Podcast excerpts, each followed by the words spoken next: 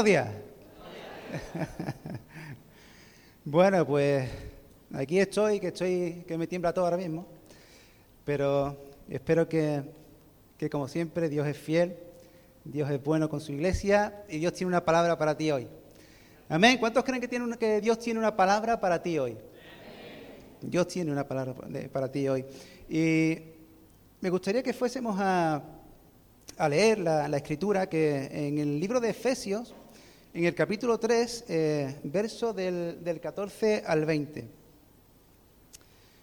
Y dice la palabra del Señor, por esta causa doblo mis rodillas ante el Padre de nuestro Señor Jesucristo de quien toma nombre toda familia en los cielos y en la tierra, para que os dé, conforme a las riquezas de su gloria, el ser fortalecidos con poder en el hombre interior por su espíritu, para que habite Cristo por la fe en vuestros corazones, a fin de que, arraigados y cimentados en amor, seáis plenamente capaces de comprender con todos los santos cuál sea la anchura, la longitud, la profundidad y la altura y de conocer el amor de Cristo, que excede a todo conocimiento, para que seáis llenos de toda la plenitud de Dios.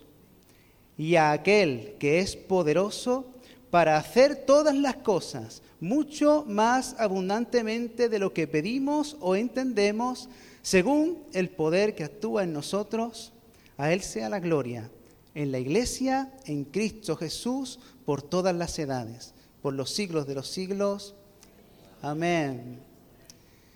Señor, te bendecimos, Señor, y te adoramos en esta mañana.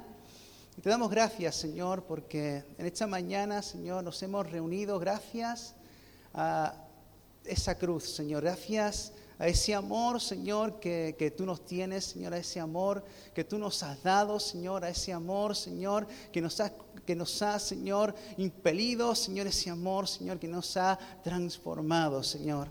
Y en este día, Dios mío, pedimos, Señor, que, que tú sigas, Señor, demostrándonos, Señor, que tú sigas derramando, Señor, que tú sigas, Señor, trayendo, Señor, y, y dándonos a conocer de este gran amor, Señor que tú, Señor, realmente nos tienes, Señor.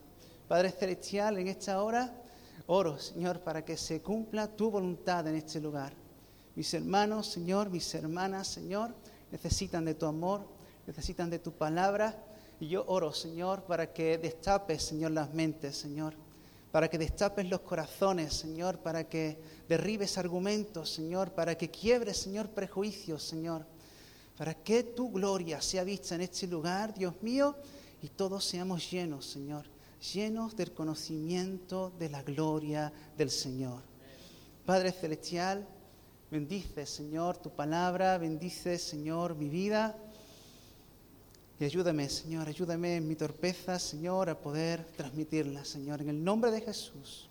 Amén. Señor es bueno, amén. Bueno, eh, Pablo eh, le, está, le, está, hablando ¿no? a la iglesia de Éfeso, ¿no? Eh, y todos sabemos que en el siglo XV, XVI, eh, es conocido ¿no? por la era de la exploración, la era de la colonización geográfica, cuando Europa ¿no? se expandió por todo el mundo y se descubrieron tierras, continentes, ¿no? como, como, por, como por ejemplo América. ¿no? Y ese era, por ejemplo, un, un, misterio, ¿no? Un misterio desconocido, escondido por generaciones, ¿no? Siempre estuvo ahí América, pero un día alguien decidió ir a buscarla y la encontró.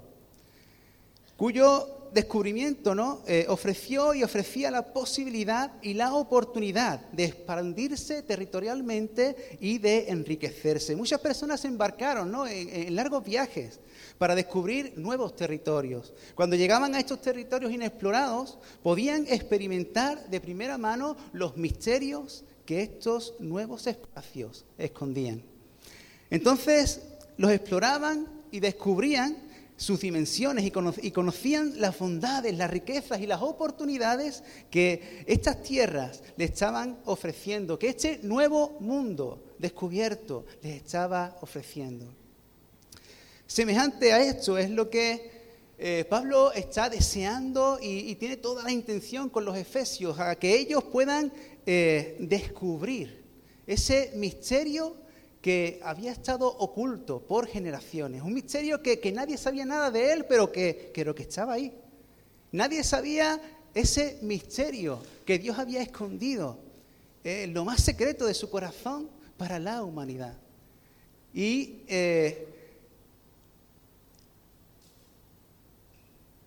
Pablo eh, eh, intenta que, los efesios descubran este misterio. Ese, ese misterio no es otra cosa que el misterio de Cristo. El Cristo revelado para ti para mí, ese Cristo que, realmente se entregó por ti y por mí por amor. Y ese misterio no es otra cosa que Cristo te ama. No, no hay otro misterio. Ese, ese misterio descubierto, ese misterio que Cristo vino a revelarnos, es que Jesús te ama. Es que Dios te ama. Es que el creador del universo te ama. ¿Cuántos dicen amén? Vamos a, sacudirnos un poquito. Porque si Dios te, si te estoy diciendo que el Dios Todopoderoso te ama, eso tiene que estar dentro de ti ardiendo. Porque Dios te ama. Y está bien que, haya pesadez porque tenemos calor, y, pero ayúdame un poquito. Por favor, ayúdame un poquito. Dios te ama. Dios te ama. Dios te ama. Y como les venía diciendo, eh, eh, Pablo lo hace porque, porque él sabe, él entiende que si los efesios entienden y comprenden que Dios los ama, eh, ellos sabrán, que, que, ellos entienden y comprenden ese misterio, sabrán cuánto Dios los ama, cuánto realmente Dios ama a su iglesia, cuánto realmente Dios ama a cada uno de, ellos, ¿no? Y recibir ese amor será el condicionante que marcará y cambiará sus vidas para siempre. Descubrir ese amor que excede todo lo conocido, revolucionará nuestras vidas de tal manera que trastornará para siempre todo, todo nuestro ser, todo nuestro mundo. Y eso es lo que Dios trata de hacer con tu vida y con mi vida. Dios quiere que cada día, en cada momento, en cada situación, tú descubras que Dios te ama. Tú descubras que a través del misterio de Cristo Dios te ama. Y que ese eh, conocimiento, que esa revelación a tu vida produzca en ti ese, esa transformación, esa transformación que, que, revolucione todo tu ser, que revolucione lo más adentro de tu alma, que revolucione tu espíritu, que revolucione tu cuerpo, que revolucione tu familia, que revolucione todo tu vecindario. Eso es de lo que Dios trata de hacer con su iglesia. Y en este día me gustaría que, pudiéramos hacer un, pequeño viaje, que pudiéramos descubrir algunos de los aspectos del amor que Dios nos tiene. Porque todos sabemos que Cristo nos ama porque Él murió en la cruz del Calvario. Ese es el misterio, el nacimiento de la iglesia por el amor de Dios. Pero vamos a descubrir algunos aspectos, ¿no? O vamos a recordar algunos aspectos de esa dimensión del amor de Dios, de amor que Dios tiene para ti y para mí. Porque quiero decirte que Dios quiere revolucionar tu vida de amor, impactarlo de tal forma para que tú entiendas que el amor de Dios es, siempre es, que es un amor que se expresa y es un amor que se experimenta, es un amor que perfecciona y es un amor que revoluciona. Y en primer lugar, el amor de Dios es, siempre es, el amor siempre es. Esa es la dimensión que podemos ver en el amor del Padre. El Padre vive en la eternidad. Y dice la palabra del Señor que Dios es, que Dios es amor. Dios es amor. Es algo intrínseco, intrínseco en Él, es algo que forma parte de Él, es algo que, no se puede separar de, separar de Él, sino que forma parte de Él. Dios es amor. Y ese amor tiene una cualidad, que es la misma que tiene Dios, que es desde antes de la fundación del mundo, que es un amor eterno. Y la palabra del Señor nos enseña en Jeremías que ese amor es eterno. Dice, mm, eh, con amor eterno te he amado y por tanto te he prolongado mi misericordia. Ese amor es eterno. Dios ya te amó desde antes que tú nacieras, te, amó desde antes que el mundo existiera, te amó sin que haya pensamiento en nadie de que tú existieras. Él ya te amaba. Aun cuando en esa eternidad Él planeó todo lo que Él iba a acontecer en el universo, cuando Él empezó a planificar las estrellas, el firmamento, las galaxias, cuando Él empezó a planificar dónde pondría al hombre, con quién compartiría ese amor que en tanto deseaba compartir, Él empezó a pensar empezó a ver los pros y los contras de poder compartir ese amor contigo y conmigo. Porque cuando estaba en la eternidad, Él ya vio mi infidelidad, él ya, él ya, vio cuántas veces metería la pata. Él ya vio cuánto iba yo a robar, a destruir, a matar, a asesinar. Él ya vio todas esas cosas antes de que todo este mundo existiera, antes de que eh, el mundo fuese lo que, fue, lo, que es. Dios ya había visto los pros y los, contras, pero en su paciencia, en su amor, en ese amor incondicional que Dios tiene para ti y para mí.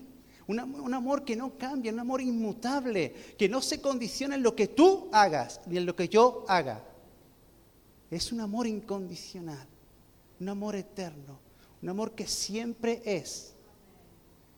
Y ya en esa eternidad, Dios, dijo, no importa, ese amor que yo les tengo bastará para que yo los cree. Y Dios te creó, y Dios está aquí, y tú estás aquí en este lugar, yo estoy aquí en este lugar, porque Dios me ama, y siempre me ama. Y puedes meter la pata 37 mil veces, y Dios te seguirá amando. Dios te seguirá amando. Porque el amor de Dios siempre es. O un padre deja de amar a sus hijos porque se portan mal. O un padre se deja de, amar a sus hijos porque se extravíen y tomen otro camino. Yo creo que, que ese amor siempre está ahí. Ese es el amor que Dios tiene para ti y para mí. No solo que Él nos creó, es el Padre de toda la creación, sino que Él está usando de su paternalidad. Una cosa es ser, eh, es usar eh, la, paternidad como alguien que engendra, y otra cosa es ser, eh, usar de la paternalidad, que es cuidar, que es proteger, que es proveer para aquellos que son que están al cuidado tuyo. Esa es la paternalidad que Dios tiene para ti y para mí, porque Dios te ama y siempre te ama. Dios Padre te ama con un amor incondicional, eterno y paternal, un amor paciente que siempre es. Y el segundo punto es el amor de Dios se expresa. Se expresa y esa lo podemos ver en la dimensión del amor de Cristo, del amor del Hijo. Y podemos ver cómo ese amor se expresa en muchas formas, ¿no? Porque no solo se expresa en lo que Jesús hizo en la cruz del Calvario, sino que se expresa en todo lo creado, se expresa en, el cielo, en las nubes, en los pajaritos. Cuando, cuando, tus ojos se abren por la mañana y ves lo que, está hecho, esta creación está expresando cuánto Dios te ama. Así que cada mañana cuando tú te despiertes y veas, ah, como decía Benji un día, veas a los pájaros eh, cantar, acuérdate de que ellos están alabando a tu Dios y que ese Dios te ama, que ese Dios te ama, que ese Dios te ama. Esa es una de las expresiones de amor que Dios tiene para tu vida. ¿Saben? Dios se ha expresado también en esa vida de su Hijo. Esa es la expresión de amor más grande, la expresión de amor más perfecta que tú y yo podemos experimentar y podemos conocer. Cuando nosotros no estábamos con Dios y ya Dios sabía que nos rebelaríamos con Él, contra Él, y que seríamos no solo que lo despreciaríamos, sino que seríamos sus enemigos. Y Dios dice, no importa, yo voy a expresar mi amor, mi amor, voy a manifestar cuánto los amo. Y Dios manifestó ese amor haciéndose carne. Y no solo haciéndose carne, sino que Él se entregó como siervo. Y siendo siervo, ¿qué hizo? Murió por ti y por mí. Vaya amor, cuánto amor más expresado, porque tú y yo podemos, eh, no sé si dar la vida, pero sí podemos negarnos durante un tiempo por alguien que quizás amamos, por alguien, por alguien que quizás, bueno, pues eh, tenemos un poco de afinidad, o quizás por alguien que, bueno, que es conocido, pero por alguien que está contra mí, yo creo que no. Yo creo que no soy capaz de entregarme por completo en ese amor profundo que Cristo tiene por ti y por mí. Esa es la expresión máxima de un amor tan profundo, tan apasionado, tan entregado. Y ese es el amor que Dios ha expresado por ti. Así que cuando te veas eh, abatido, cansado, y, pueda, y, no, te, no te queden fuerzas, tú puedes pensar y ver, tanto en la creación como en la obra de la cruz, que Cristo te ama. Y Dios ha manifestado su amor en esa cruz del Calvario para ti. ¿Cuánto, cuánto te ama Dios? ¿Cuánto me ama Dios? Dios me ama. Dios me ama. El amor de Dios se expresa. Porque cuando siendo enemigos fuimos reconciliados con Dios por la muerte de su Hijo, mucho más estando reconciliados seremos salvos por su vida.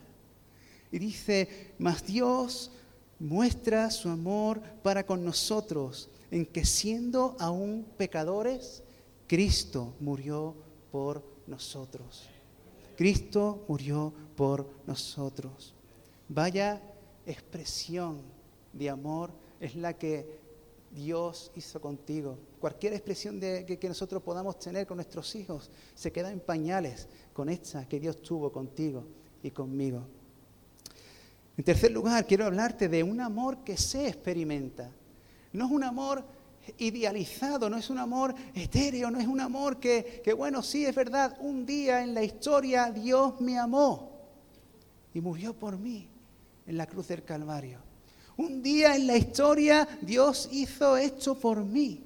No fue algo puntual, sino que es que Dios está impartiendo cada día ese amor en ti y en mí. Porque el amor de Dios se experimenta, se siente. Uno puede sentirse abrazado por ese amor profundo, entregado, apasionado que Dios tiene por ti. Y esto lo podemos ver cada día porque Dios no solo hizo que, su Hijo muriera en la cruz, sino que Él impartió de sí mismo, impartió de su amor en ti por medio del Espíritu Santo. Dice la palabra del Señor que el amor de Dios, Romanos 5:5, el amor de Dios ha sido derramado en nuestros corazones, ¿en dónde? En nuestros corazones por el Espíritu Santo que nos fue dado. Qué misterio más enorme.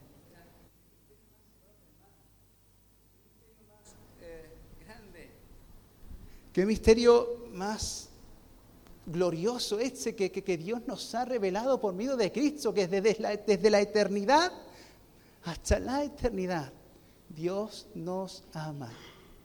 ¿Qué misterio más grande es este que Dios nos ha revelado en Cristo, que ha manifestado y expresado cuánto nos ama, muriendo Él por nosotros en la cruz del Calvario? ¿Cuánto amor nos ha manifestado el Padre? Haciéndonos ver ese misterio en Cristo, escondido desde la fundación del mundo haciéndonos experimentar ese amor, poniendo de su esencia en nosotros haciéndonos que podamos participar de su naturaleza, de lo que Él es. Esto te tiene que estallar la cabeza porque esto es una profundidad tremenda, esto es algo insólito, es algo no humano. Por eso la palabra del Señor dice que es un amor que sobrepasa todo entendimiento. Hasta que Cristo vino no se conocía este amor. Hasta que Cristo vino no se podía eh, entender e imaginar este amor. Solo cuando Cristo vino se pudo entender este misterio. El misterio de la iglesia, el misterio de que Dios ama al hombre y quiere que forme parte de su familia. Ese es el gran misterio revelado. Y queremos, tenemos que tener en cuenta que, que ese amor, ese amor revelado en ese misterio de la cruz, también es un amor que nos perfecciona. Y esa es la intención de Pablo cuando está hablando a los efesios. Él, intenta eh, hacerles entender, comprender ese, esa obra de la cruz del Calvario de Cristo, pero para que ellos pudieran entender y comprender cuánto los ama Dios. Y entonces poder ser perfeccionados, perfeccionados en amor. Y tú y yo, hermanos, necesitamos ser perfeccionados en amor. Porque si somos perfeccionados en, amor, y me van a permitir que, les lea eh, algunos puntos, si soy perfeccionado en amor, esto contribuirá a la correcta y a la sana edificación de mi vida, de tu vida, y nos capacitará para tener un, un carácter estable y seguro. Ser perfeccionado en amor cambiará mi enfoque de vida, mi cosmovisión será distinta. Yo veré el mundo de forma distinta, de forma que, como Dios lo ve. Y me veré a mí mismo como Dios me ve. Y no tan equivocadamente y tan erradamente como yo me veo. Los prejuicios, el mal pensar, las, suposiciones serán borrados de mi mente y seré libre para relacionarme con Dios y con mis hermanos y con mi prójimo hasta que no sea perfeccionado eh, totalmente por ese amor que Dios me tiene, no estaré bien capacitado para relacionarme con la gente, porque entonces daré lugar al resentimiento, entonces daré lugar a, divisiones, entonces daré lugar a falta de perdón, a rencores, a malos entendidos. Y eso no me permitirá relacionarme con gente, relacionarme con, con mis hermanos, hacer ver que mis hermanos me he saltado esto. Mis hermanos son la expresión de Dios para mi vida, la expresión del amor de Dios para mí. Esa era la tercera cosa que me he saltado. que la iglesia es la expresión de Cristo para mi vida. Dios hizo la iglesia para que yo pudiera recibir y ser perfeccionado en amor. Es ahí, por eso muchas veces no, no se entiende, yo he pasado por eso, no se entiende el que no querramos estar juntos, porque es ahí donde somos perfeccionados en amor. No puedes permitir ni un momento más estar separado en cuerpo, ni en alma, ni en espíritu de la iglesia. No lo puedes permitir, porque entonces no vivirás la plenitud que Dios tiene para ti. Es imposible. Dios tiene plenitud. Y esa plenitud está en que si somos perfeccionados o no en el amor de Cristo. Ser perfeccionados en, amor es, eh, nos da sentido de pertenencia. Nos sentiremos parte del cuerpo. No, daremos lugar a los sentimientos de rechazo, de abandono, de orfandad. No nos sentiremos fuera de lugar. ¿Cuántas veces me he sentido yo fuera de lugar? Incluso aquí. tremendas veces. Así. Simplemente porque no he sido y, estoy siendo. Es un proceso perfeccionado en amor. Necesitamos ser eh, perfeccionados en amor para tener ese sentido de pertenencia. Y como como me gusta, eh, me gusta escuchar a, Analía orar, porque ella, ella cuando ora y ora por la iglesia dice mi iglesia.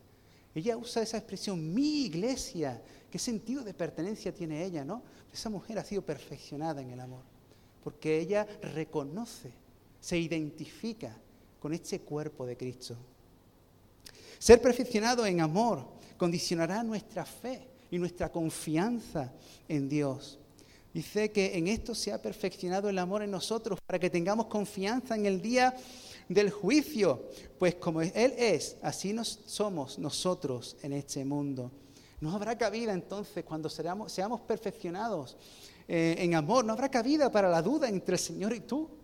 Lo que, lo que el Señor hable, eso vas a creer. No habrá esos pensamientos maliciosos que, te hacen dudar de la palabra de Dios, especialmente cuando, dice, cuando Dios dice lo que tú eres. cuando Dios dice que te ama, cuando Dios dice que tú eres, tú eres su hijo, cuando, tú, cuando Dios dice que tú eres capaz. Y vienen esas mentiras y te dicen, no, tú no eres capaz, tú no eres amado, Dios te está, eh, te, está castigando, Dios te está eh, diciendo que, que, que, te eches a un lado porque tú no eres digno. Ser perfeccionado en amor nos ayudará a poder eh, tener confianza y fe en Dios. Ser perfeccionado en amor también nos ayudará a vivir en paz.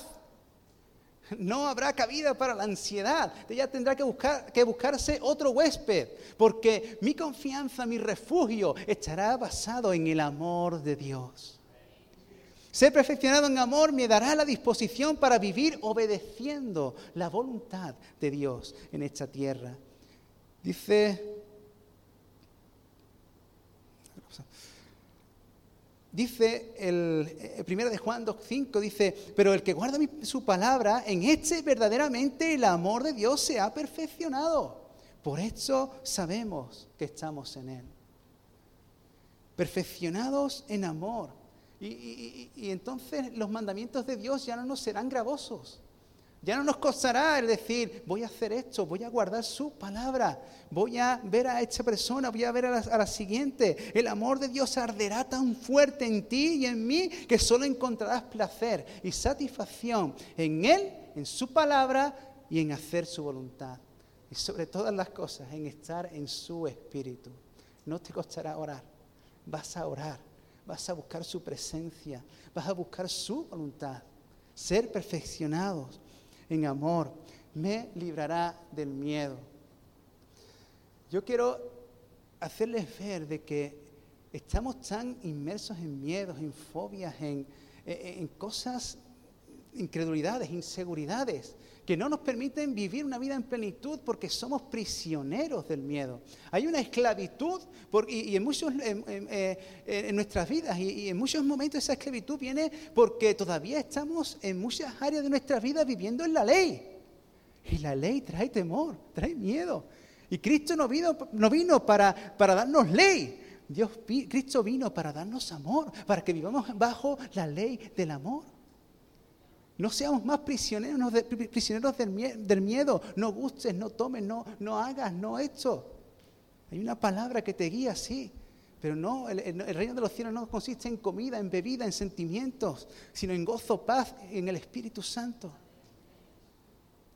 No sigamos viendo prisioneros del miedo, del temor, porque Dios nos ha perfeccionado en el amor de Cristo. Dios nos ha perfeccionado en el amor de Cristo. En el amor no hay temor, sino que el perfecto amor echa fuera el temor, porque el temor lleva en sí castigo, de donde el que teme no ha sido perfeccionado en el amor. Dejemos, hermanos, de ser prisioneros del miedo, miedos al error, al ridículo, al castigo, al que me quiten, al que me vean, al que me, a lo que piensen. Miedo a no ser capaz miedo a desagradar a la gente, miedo a caer mal. Todas estas fobias, como he dicho, serían quitadas, borradas, si el amor de Dios ardiera en nuestros corazones. Si realmente pudiéramos entender, comprender, saber de primera mano que Dios me ama, que Dios me ama. Ser perfeccionado en amor me ayudará a aceptar la exhortación, el castigo y la disciplina del Señor. No me lo tomaré, no me lo tomaré a mal, especialmente cuando vienen de parte de, sus siervos, especialmente cuando vienen de parte de, de otros hermanos. No me lo voy a tomar a mal. Ser perfeccionados en amor, sobre todas las cosas, va a hacer que tú y yo podamos producir, perdón, vivir en amor. Vivir en amor. Amados, amémonos unos a otros, porque el amor es de Dios. Todo aquel que ama es nacido de Dios. Y conoce a Dios. El que no ama no ha conocido a Dios. Si somos perfeccionados en amor, entonces vamos a amar. Mientras que no, perfeccionemos, no seamos perfeccionados en amor, no vamos a amar. Nadie ha visto jamás a Dios. Si, si nos amamos unos a otros. Dios permanece en nosotros y su amor se ha perfeccionado en nosotros. Por último, quiero hablarles también de ese amor que perfecciona ese punto, ¿no? Pero ahora quiero hablarles de ese amor, un amor que revoluciona. Y esto quiero hacerlo eh, trayendo a, imagen, trayendo ejemplo, un pasaje que viene en, Juan 2, 14 al 17, y, es una, eh, un pasaje que habla de Jesús, ¿no? De, de, algo que Jesús hizo. Y mira, mira lo que Jesús hizo, porque Jesús no amaba a su Padre, ¿no? No lo amaba, ¿no? Jesús vino al mundo porque le dio la gana y hacía lo que hacía porque él, quiso, ¿no? Jesús vino al mundo porque amaba a Dios. Y hacía todo lo que hacía, hacía porque amaba a Dios, por amor a Dios. Y dice Juan 2, 14, 17, y halló en el templo a los que vendían bueyes, ovejas y palomas, y a los cambistas allí sentados y haciendo un azote de cuerdas, echó fuera del templo a todos, y las ovejas y los bueyes, y esparció las monedas de los cambistas y volcó las mesas, y dijo a los que vendían palomas, quitad de aquí esto, y no hagáis de, de la casa de mi padre casa de mercado. Entonces se acordaron los discípulos, escrito está, el celo de tu casa me consume. El celo de tu casa me consume. Esa es la revolución del amor de Jesús. Cuando, cuando, cuando Jesús entra en ese templo y ve el templo desordenado, un templo que estaba eh, eh, eh, usado para, siendo, siendo usado para, para otras cosas, menos para lo que tenía que ser usado. Y ese corazón empieza a hervir, empieza a arder. Y ese celo empieza a arder en su corazón porque, porque aquello no era agradable a Dios. Esto es lo que sucede en un corazón, una revolución total del amor de Dios en mi vida me va a llevar a tener celo, celo por los santos, celo por, el amor, celo por el prójimo, celo por la iglesia. Esa es la revolución que Dios quiere hacer en tu corazón y en mi corazón. Él quiere hacer un azote de cuerdas y que tú puedas arder en el amor de Cristo. Que tu corazón sea revolucionado de tal manera que no permitas más tu forma de vivir o tu forma de pensar o tu forma de sentir o tu forma de hacer que tú sabes que no le agrada al Señor. El amor de Dios, ese misterio escondido desde antes de la fundación del mundo, ha sido revelado a tu vida y a mi vida.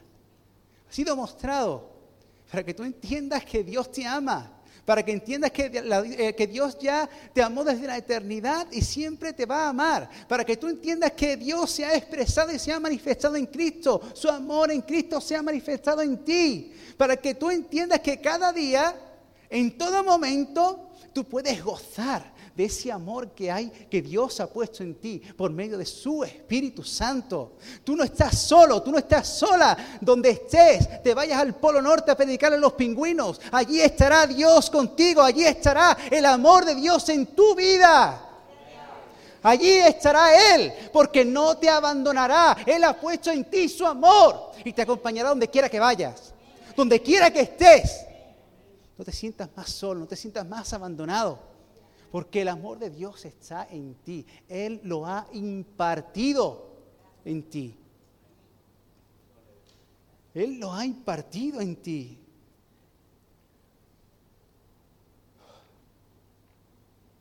Me está costando. Me está costando. Llevo una semanita que, que no vea. Gloria a Dios. El amor de Dios él se ha encargado de eso. Y no solo que Él eh, eh, ha hecho todas estas cosas en este misterio, sino que Él quiere perfeccionarte. Él quiere perfeccionarte en amor, no quiere que sigas viviendo en esclavitud, Él quiere hacerte libre. Él no quiere que andes como esclavo en medio de su casa. Él quiere que andes como un libre, como un hijo de Dios. Eres un hijo de Dios, eres amado, eres amado, eres amado, eres amado. Y eso debe de producir en nosotros ese amor. Por eso en esta mañana y como eh, para concluir, ¿no? Quisiera que, Juan pudiera pasar y, nos esté eh, ayudando un poco. Quisiera concluir este mensaje, sé que hace un montón de calor aquí, la verdad que sí, aquí más todavía. Pero ¿por qué no aprovechar eh, que Dios te está hablando de cuánto te ama? ¿Por qué, ¿Por qué no nos ponemos de pie? Y vamos a buscar ese amor que Dios tiene para ti. Tú puedes recibir ese amor todos los días de tu vida, pero quizás hoy sea el momento en el que Dios vaya a quebrar las durezas de tu corazón. Quizás hoy pueda ser el momento en el que Dios haga un milagro en tu mente y en tu vida, en el que tu vida cambie para siempre. Y haz un pedir más, les voy a pedir una milla más, un esfuercito más. Hace calor, nos vamos a, ir a la playa ya, pero vamos a, soportar un momentito este calor, ¿vale? Jesús te ama y Él quiere impartir ese amor en tu vida. Él quiere impartir ese amor en tu vida y, yo te pido que, hagas ese ejercicio de descubrir ese amor en tu vida. Yo te voy a preguntar una cosa. ¿Cuándo, cuándo encontraste, cuándo descubriste, cuándo eh, topaste, topaste cara a cara con ese amor de Dios en tu vida? ¿Cuándo? ¿Cuándo fue? ¿En qué momento? Tráelo memoria. Tráelo memoria. ¿Qué símbolo es el que, el, que, el que aparece en tu mente? Ahí empezó todo, en esa cruz del Calvario. Cuando tú conociste esa cruz del Calvario, cuando tú viste esa cruz por primera vez, entendiendo y comprendiendo el misterio de Cristo, es ahí cuando tú conociste el amor de Dios. Cierra tus ojos donde estás. Y piensa en esa cruz. Piensa en esa cruz. Piensa en esa cruz. Glorioso es el Señor, glorioso es el Señor. Glorioso es el Señor. Es ahí donde Cristo te amó, donde el Padre te amó, en esa cruz del Calvario. Gloria sea a ti, Señor. Hay una historia en la Biblia, ¿no? Que que habla de la sulamita que está buscando a aquel que ama su alma.